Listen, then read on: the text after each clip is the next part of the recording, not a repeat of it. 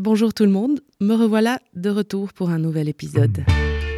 Le bel âge, das schöne Alter. Un podcast présenté par la résidence Solac.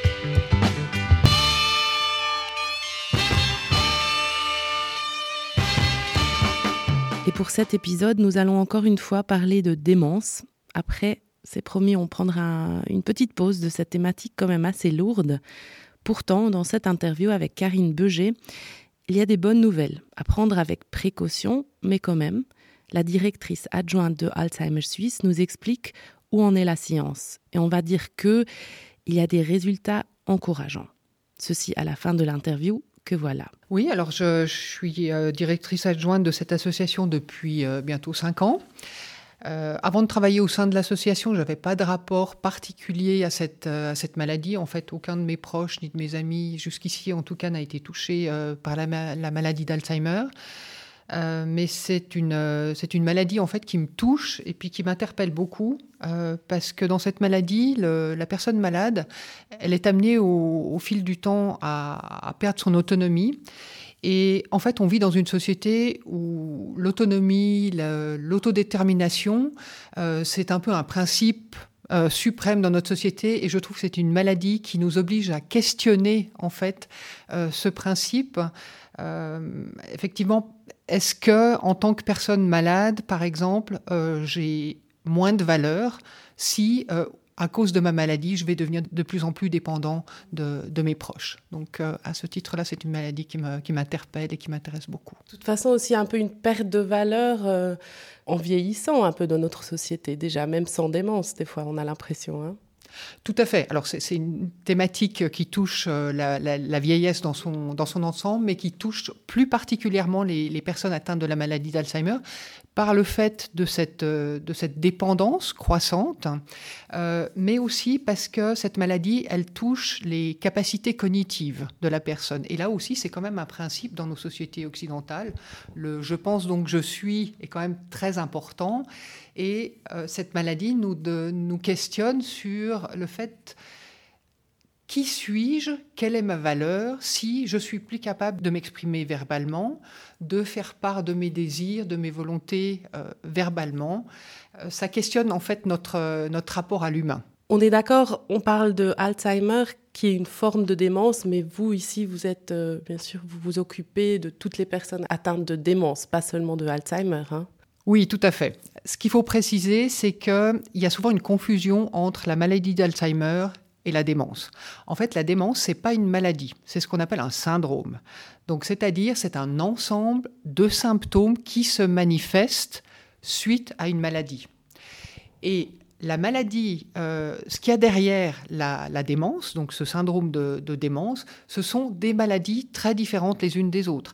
La forme la plus fréquente, c'est la maladie d'Alzheimer, mais on a aussi, par exemple, le VIH euh, qui peut provoquer une démence, euh, des euh, traumatismes crâniens, la maladie de Creutzfeldt-Jacob, etc. Donc, c'est des maladies très différentes qui vont se manifester par des symptômes similaires, comme par exemple des troubles de la mémoire à court terme, des difficultés à résoudre des problèmes, euh, des troubles de l'orientation euh, dans l'espace, dans le temps, des troubles de la parole, des difficultés à comprendre, à suivre une, conversation.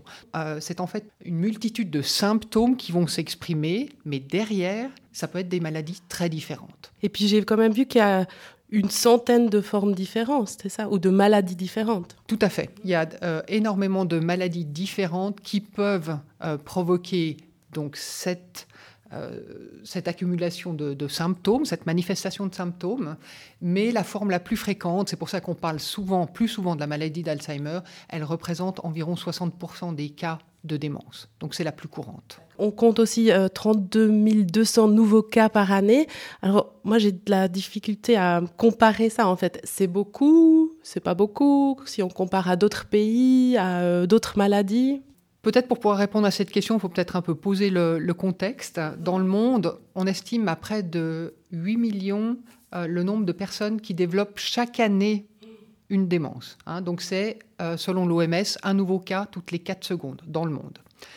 On pense que d'ici 2030, donc dans moins de, 10 ans, euh, on aura dans le monde 76 millions de personnes touchées par cette maladie. Il faut savoir aussi que la démence, c'est quand même une des causes principales de, handicap et de dépendance parmi les personnes âgées, et ça c'est valable pour la Suisse, pour le monde entier. Et c'est aussi une maladie qui impose en fait un accompagnement et une charge très lourde pour euh, les proches aidants, euh, pour les communautés, pour les, pour les sociétés. Et on sait que pour chaque personne atteinte de la maladie d'Alzheimer, c'est entre une à trois personnes qui sont euh, touchées, impactées directement par la maladie. C'est ça, c'est que c'est une maladie qui impacte aussi beaucoup les gens autour, quoi. Tout à fait. C'est pas uniquement le, malade, mais c'est aussi tout son entourage et puis les soignants, le système de santé. Euh, c'est aussi une. Je pense qu'il est, il est, bon de rappeler que c'est une maladie euh, aussi qui a un certain coût au niveau de sa prise en charge.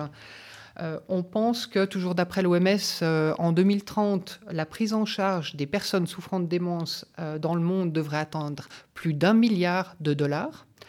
Et notre association a fait réaliser euh, il y a quelques années une étude pour évaluer les coûts annuels de la, de la démence. Et euh, ces coûts, en fait, se chiffrent à 11,8 milliards de francs par année, donc, qui sont euh, à la charge de notre système de santé.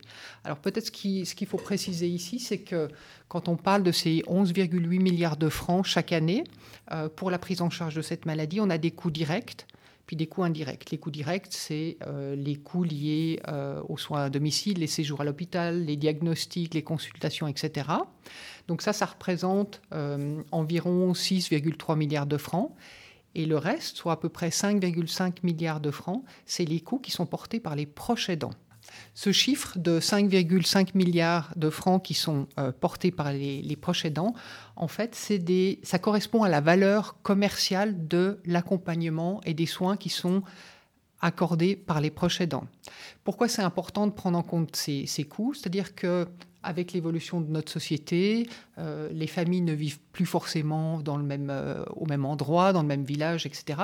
Si les proches aidants ne peuvent plus ou ne sont plus d'accord de prendre en charge cet accompagnement, euh, ces soins aux personnes malades, c'est tous des coûts qui vont être répercutés directement sur le système de santé. Donc ça répondra aussi à ma question, pourquoi la recherche est très importante? Bien sûr, c'est aussi une, question de coût. C'est important de trouver des médicaments. Oui, tout à fait, surtout que si on sait que le facteur de risque principal de cette maladie, c'est l'âge, l'espérance de vie continue d'augmenter, donc effectivement, ce sont des coûts euh, qui sont croissants tant qu'on n'a pas trouvé de remède euh, à cette maladie. Naturellement, le problème, euh, c'est un problème de santé publique parce que ça, ça Enfin, il y a un problème de, coût de la santé qu'il faut, porter, mais c'est aussi la charge pour les, aidants, pour l'accompagnement, pour le, le, personnel des soins, l'hébergement de ces personnes, toute la prise en charge de ces personnes et surtout pour les proches aidants, ce que ça représente le nombre de personnes atteintes d'une forme de démence, il augmente d'année en année. Et puis, bah, c'est parce que justement, on vieillit plus ou il y a d'autres raisons Alors, c'est euh, le facteur de risque principal. Maintenant, on sait par exemple que les femmes sont plus atteintes par cette maladie euh, que les hommes. Par contre, la raison n'est pas encore entièrement élucidée. On pense que euh, ça peut être lié aux différences hormonales entre les hommes euh, et les femmes, mais ça, euh, ça pourrait être une raison supplémentaire. Et puis, ce qu'il faut aussi mentionner, c'est que c'est une maladie qu'on diagnostique mieux, plus tôt et plus souvent, même si on ne diagnostique pas encore suffisamment cette, euh, cette, maladie. On estime à 50% en fait euh, seulement le nombre de personnes qui sont vraiment euh, diagnostiquées. mais par rapport aux années précédentes, il y a une amélioration, ce qui fait qu'en fait le nombre de cas est plus visible. Peu, 50%, hein, ça, ça me, ça m'impressionne. Bah, parlons-en du dépistage. Pourquoi c'est tellement important de, de pouvoir le faire assez rapidement, justement? Oui, alors c'est effectivement une question qu'on nous pose souvent parce que, euh, étant donné que c'est une maladie qu'on ne peut pas soigner, euh, on pourrait se dire comme ça à quoi ça sert de, dépister et qui plus est, à quoi ça sert de dépister de manière précoce. En fait, c'est extrêmement important le dépistage précoce. Alors tout d'abord pour la personne malade, parce que ça lui permet euh, de prendre des dispositions quant à son avenir. Donc c'est une maladie qui va faire, euh, la maladie d'Alzheimer va faire que vous allez peu à peu perdre votre capacité de discernement. Donc vous serez plus capable d'exprimer euh, vos choix, vos volontés. Si vous savez suffisamment tôt que vous êtes atteint de cette maladie, vous pourrez prendre des dispositions, par exemple rédiger des directives anticipées, euh, nommer un représentant thérapeutique, régler des questions par rapport à votre héritage, etc. Donc c'est important pour pouvoir prendre des dispositions par rapport à l'avenir et s'assurer que ses souhaits, sa propre volonté pourra être respectée quand moi, en tant que malade, je serai plus capable de l'exprimer. Ça, c'est, une chose. Euh, ça permet aussi, en tant que malade, euh, de bénéficier de soins et d'encadrement adaptés. Ça évite des faux diagnostics. Euh, c'est vrai qu'on n'a pas de euh, médicaments qui permettent de soigner cette maladie, mais il y a énormément d'interventions, de possibilités, euh, des interventions non médicamenteuses comme l'ergothérapie, la logopédie, la musicothérapie, etc. Il y a aussi des médicaments qui peuvent améliorer la qualité de vie de la personne malade, et ça serait dommage de s'en priver. Et puis, à partir du moment où vous avez un diagnostic, ça permet aussi aux proches de vous accompagner de manière adéquate. Si je sais pourquoi euh, la personne qui partage mon quotidien a certains comportements que je ne comprends pas, si je sais que c'est à cause de cette maladie, je peux réagir de manière adéquate et je peux mieux euh, l'accompagner. Et puis peut-être un dernier point que j'aimerais évoquer, c'est euh, auquel on pense pas très souvent.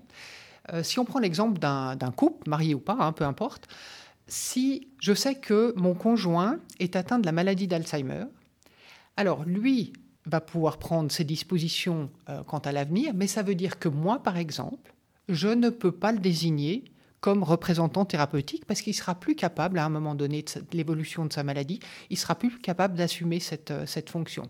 Donc ça permet aussi aux proches aidants de prendre des dispositions nécessaires s'ils souhaitent le faire.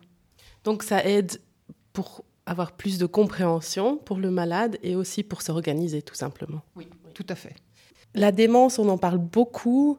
Alzheimer, on en parle beaucoup. Est-ce que c'est une maladie moderne de nos jours ou est-ce que ça a toujours existé? Et on en parlait juste moins dans le temps alors, c'est une maladie qui a fait son entrée officielle dans la, médecine euh, au début du XXe siècle, en 1907, par le, docteur euh, Alois Alzheimer, un médecin euh, allemand, qui a détecté ou qui a identifié cette maladie auprès d'une de ses, de patientes.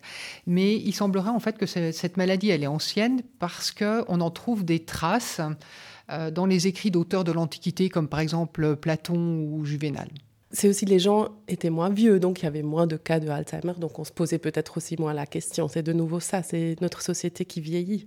Tout à fait, mais on voit que c'est quand même une pathologie, euh, même si à l'époque de l'Antiquité, effectivement, on ne devenait pas centenaire, euh, c'est quand même une, pathologie qui existait. Alors j'aimerais bien parler de la recherche parce que c'est une thématique très intéressante et je pense que c'est vraiment là où euh, les auditeurs, auditrices et moi, on n'est pas du tout informés en fait qu'est-ce qui se passe. Tout d'abord, pour comprendre un peu mieux la maladie, qu'est-ce qui se passe dans le cerveau quand on est atteint de démence? Donc maintenant, je sais, comme vous m'avez expliqué, qu'il y a beaucoup de raisons, je pense, différentes. Mhm. Oui, alors Prenons peut-être le cas le plus courant qui est celui de la maladie d'Alzheimer. Donc euh, là, dans le cadre de cette euh, maladie, on observe dans le cerveau, il y a deux types de lésions cérébrales. Euh, c'est des lésions qui sont visibles uniquement au microscope. Hein. Euh, on a ce qu'on appelle, alors c'est des, termes un peu barbares, c'est ce qu'on appelle des plaques séniles et des dégénérescences neurofibrillaires. Et c'est en fait l'association de ces deux types de lésions dans le cerveau qui caractérise la maladie d'Alzheimer. Alors on ne sait pas à ce jour encore exactement pourquoi et comment ces lésions elles se développent. Euh, ce qu'on sait, c'est qu'elles sont dues en fait à une modification du métabolisme de deux euh, protéines, euh, la protéine amyloïde et la protéine tau. Et euh, ces lésions, elles apparaissent et elles se développent dans un ordre déterminé. Et en fait, c'est l'ordre d'apparition euh, de, ces, de ces lésions et c'est le, la rapidité de cette avancée qui vont provoquer les différents symptômes qui vont apparaître peu à peu. Vous en avez parlé tout à l'heure, il existe des médicaments qui sont censés faire avancer moins vite Alzheimer. Peut-être que vous pouvez encore nous expliquer qu'est-ce qu'il y a comme des médicaments différents. Mhm.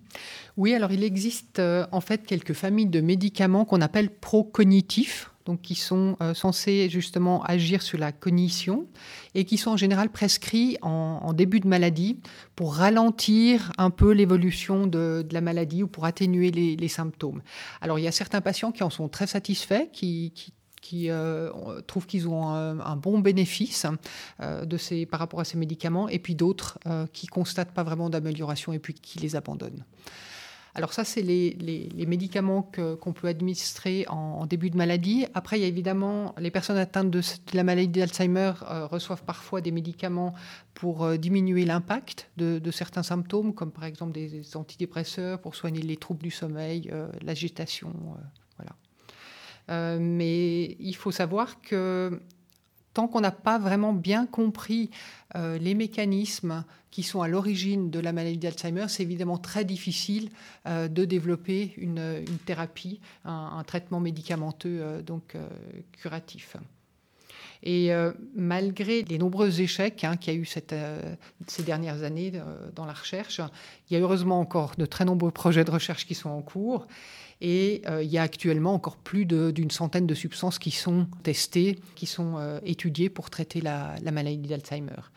Et le, tout dernier projet de recherche, dont on a beaucoup parlé dans les médias récemment, c'est euh, la substance active qu'on appelle le canemab, qui a été développée par les laboratoires Essay et Biogène Apparemment, d'après le communiqué d'essai, les résultats des essais cliniques de phase 3 seraient très prometteurs.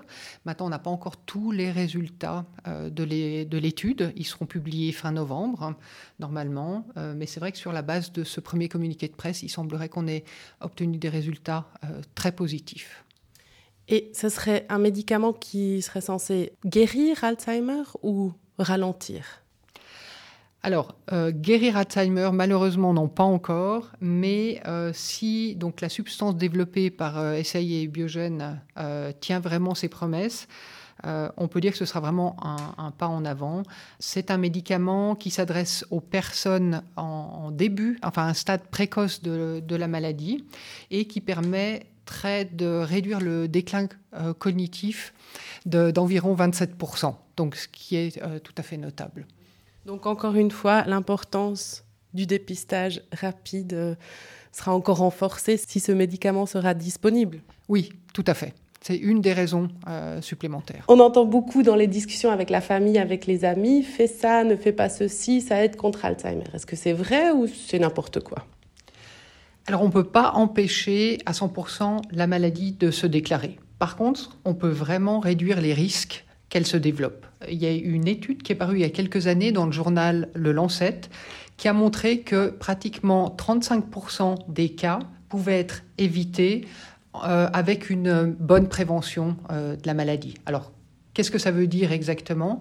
Ça veut dire qu'en faisant attention à avoir une alimentation équilibrée, en ne fumant pas, en ayant une consommation d'alcool modérée, en pratiquant une activité physique régulière. Alors là, on ne parle pas de sport extrême, on parle tout simplement d'activités dans la vie quotidienne, de monter les escaliers au lieu de prendre l'ascenseur, euh, des activités douces. Euh, et aussi en pratiquant des activités euh, stimulantes intellectuellement, comme par exemple apprendre une langue étrangère ou apprendre un instrument de musique. Et je dis bien, ça c'est à n'importe quel âge que c'est valable.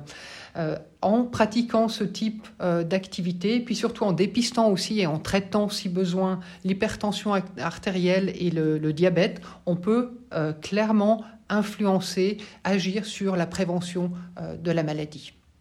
Donc, une vie saine, ça aide aussi contre Alzheimer, comme ça aide contre toutes les autres maladies en fait. Dernière question, est-ce que c'est réaliste de croire que dans quelques années, il existera peut-être enfin des médicaments contre Alzheimer qui guérissent Alzheimer? Alors, suite aux derniers résultats obtenus euh, récemment, euh, en particulier par les laboratoires Essay et Biogen par rapport à la substance lecanemab, euh, je dirais que les scientifiques sont plutôt optimistes. Et en effet, si cette substance, donc lecanemab, tient ses promesses, c'est vrai qu'on aura réaliser une avance notable. Euh, surtout, ça nous permettra, euh, une fois que les données publiées euh, seront publiées, et si donc ce produit tient ses promesses, ça nous permettra de vérifier si l'hypothèse amyloïde, qui a été mise en avant jusqu'à maintenant par la, communauté scientifique, elle se vérifie, donc l'hypothèse amyloïde comme étant la, cause principale de la, maladie d'Alzheimer. Et alors, si tel est le cas, on peut dire que l'espoir, même s'il est encore timide, il est possible. Maintenant, euh, ça c'est du point de vue de la recherche, du point de vue des patients, des malades concernés, il faut quand même savoir que même si ce produit s'avère euh, positif, il y a tout un processus d'entrée sur le marché. Donc il faudra qu'une demande soit déposée à l'autorité suisse médique en Suisse. Ensuite, il faudra définir le, prix du médicament. Il faudra euh, faire attention aussi aux effets secondaires. On sait qu'il y a des euh, micro-hémorragies cérébrales qui ont, qui ont été constatées, donc peut-être que tous les patients ne pourront pas bénéficier de ce produit. Et puis surtout, il ne faut pas oublier que c'est un produit qui s'adressera euh, aux patients qui sont à un stade précoce de la maladie, donc ça ne concerne pas tout le monde. Mais effectivement, euh, je pense qu'un espoir timide est en tout cas permis. Merci beaucoup, Karine Beuger, directrice adjointe de Alzheimer Suisse. Les résultats des études cliniques de phase 3 dont Madame Beuger parle sortent fin novembre. Je recontacterai Alzheimer Suisse pour en savoir plus, bien sûr. Merci de faire passer mon podcast à vos amis, à la famille, à vos collègues de travail. Merci de le partager par mail, Instagram, Facebook, LinkedIn, SMS, WhatsApp, lettres, pigeons voyageurs, fax, signes de fumée, code morse. Enfin bref, vous faites bien sûr comme vous voulez, mais ça me ferait énormément plaisir si vous le faites passer autour de vous. Merci pour votre écoute et à tout bientôt. Le bel âge, das schöne Alter. Ein Podcast präsentiert von der Residenz Olac.